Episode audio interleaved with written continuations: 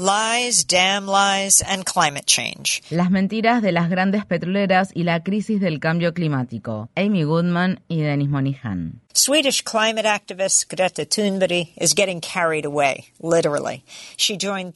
La reconocida activista ambiental sueca Greta Thunberg ha sido llevada en andas por la fuerza. Sí, literalmente. Greta se unió a miles de activistas que se habían congregado en el pueblo de Lützerath, Alemania, para protestar contra la expansión de una mina a cielo abierto de lignito, uno de los tipos más contaminantes de carbón. La policía antidisturbios alzó por la fuerza a Greta para retirarla del lugar y la detuvo junto con otra gran cantidad de activistas. Greta publicó en Twitter, ayer formé parte de un grupo de personas que protestó de manera pacífica contra la expansión de una mina de carbón. La policía nos rodeó y luego nos detuvo, pero a la noche nos dejaron ir. Proteger el medio ambiente no es un delito. Mientras Greta era detenida, miles de representantes de la élite mundial llegaban a la ciudad suiza de Davos para asistir a la edición número 53 del Foro Económico Mundial. Este encuentro anual se promociona como un espacio en el que líderes empresariales y políticos entablan un diálogo entre iguales para abordar los problemas más apremiantes del mundo. Cientos de estos líderes llegan de manera individual en jets privados, uno de los modos de transporte más contaminantes. Esta reunión de altos emisores de carbono incluyó la intervención del secretario general de las Naciones Unidas, Antonio Guterres.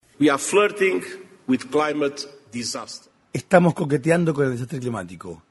Cada semana tenemos un nuevo evento climático aterrador. Las emisiones de gases de efecto invernadero están en niveles récord y siguen en aumento.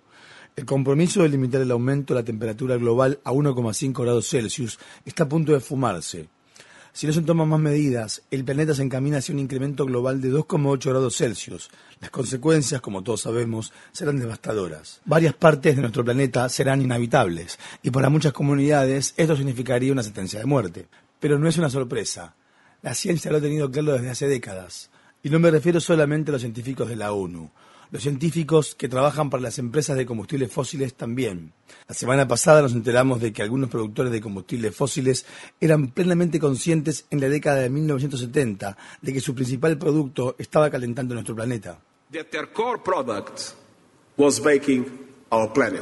Guterres se refiere a un estudio publicado en la revista Science que confirma que las compañías de combustibles fósiles sabían desde hace mucho tiempo que los gases de efecto invernadero intensificaban el cambio climático inducido por los humanos. Este estudio siguió a un informe publicado en diciembre por el Comité de Supervisión y Reforma de la Cámara de Representantes de Estados Unidos, en el que se documentan décadas de lavado de imagen con aparentes campañas de cuidado del medio ambiente y afirmaciones falsas sobre el cambio climático por parte de las empresas ExxonMobil, Chevron, Shell, BP, el Instituto Estadounidense del Petróleo y la Cámara de Comercio de Estados Unidos. El congresista demócrata Roe Khanna, que ayudó a impulsar la investigación, expresó en una entrevista con Democracy Now! Exxon, Chevron, and other big oil companies knew that when they were Exxon, Chevron y otras grandes compañías petroleras sabían que estaban provocando el cambio climático cuando quemaban combustibles fósiles en la década de 1970 y que este iba a ser un gran problema para la humanidad.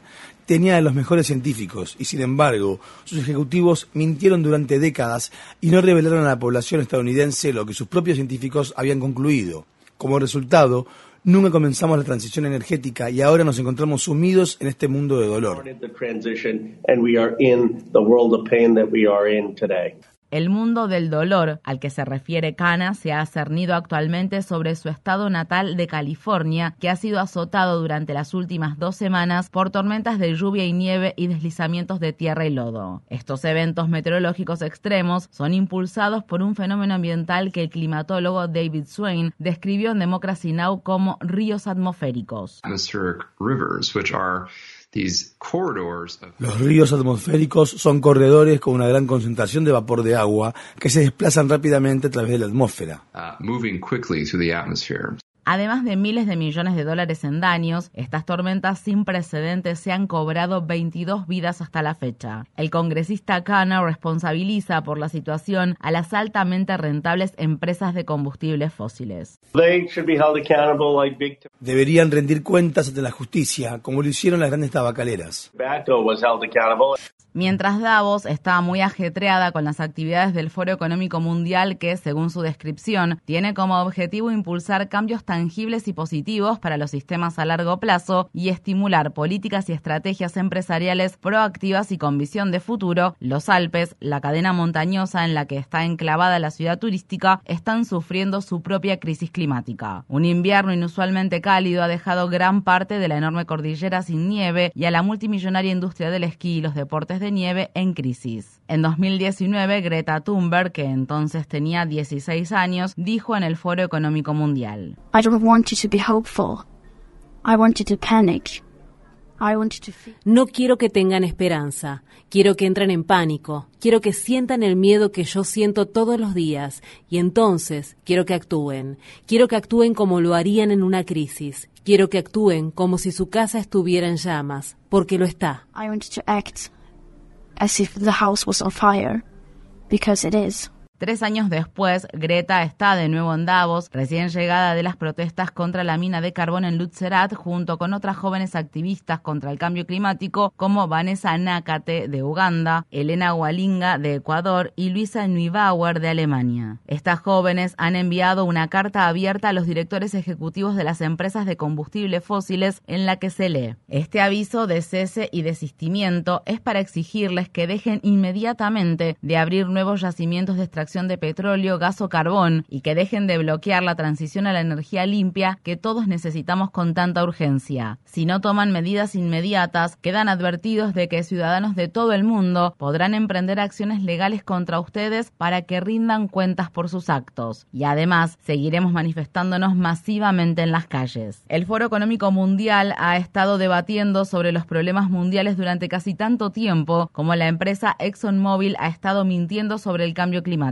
Los científicos revelaron esta semana que Groenlandia acaba de registrar su década más cálida en mil años y que su enorme capa de hielo se está derritiendo rápidamente, lo que elevará el nivel del mar aún más. La catástrofe climática ya está entre nosotros y está claro que no es a los activistas ambientales como Greta Thunberg a quienes hay que arrestar.